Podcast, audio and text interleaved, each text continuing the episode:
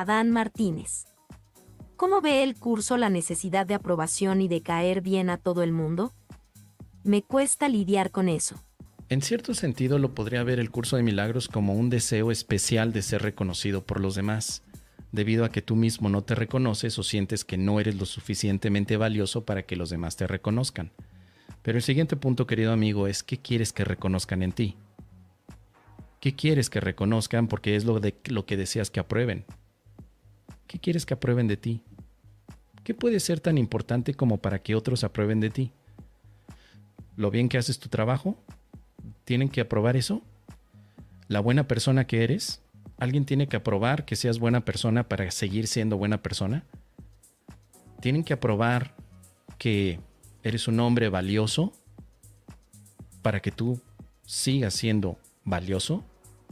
Entonces el curso de milagros simplemente te, te dice que la aprobación ya te la dio Dios. Literalmente el curso te dice que tú eres el tesoro de Dios eres el tesoro de Dios. Si eso lo tomaras muy en serio, ¿qué, aprobación necesitarías de los demás? Si eres el tesoro de Dios. Un tesoro es lo más valioso que te puedas encontrar. Es lo que más valoras, es lo que más apruebas. Si tú eres un tesoro de Dios, ¿necesitas aprobación de alguien más? Así que todo esto se va limpiando en tu mente porque solo hay una confusión, querido Adán. Creer que necesita ser aprobado por otros. La necesidad de aprobación solamente es un pensamiento equivocado. No es real tu necesidad de aprobación, solo estás confundido. Tú no necesitas que te aprueben. Y con un curso de milagros aprenderías a darte cuenta que tampoco es importante caerle bien al mundo. Como has podido ver en mis programas, yo no le caigo muy bien al mundo. No a todos, por supuesto, pero sé que mis milagronautas sí les agrado, sí les caigo bien. Pero hay otra parte que incluso dentro del curso de milagros yo no les caigo bien ni tampoco aprueban lo que estoy haciendo. No aprueban el que yo pueda hacer un TikTok haciendo reacciones algunos de los maestros espirituales muy conocidos eh, hoy en día. Alguna vez puse TikToks haciendo caras ante estos maestros. Y no lo hice para que me aprobara el mundo o para caerle bien al mundo. Pues simplemente lo hice como una forma de expresión también ante lo que yo opino de ese tipo de enseñanzas. Pero si yo estuviera cuidando la manera de aprobar, de ser aprobado por los demás y de caerle bien al mundo, yo me pierdo, en la, me pierdo de la paz, me pierdo de nuevas experiencias y también me perdería, me perdería de mi propio reconocimiento de que soy el tesoro de Dios. Así de que, así que al final uno tiene que pensar, ¿tiene sentido buscar que nos aprueben? ¿Para qué? ¿Cuál sería el, el objetivo?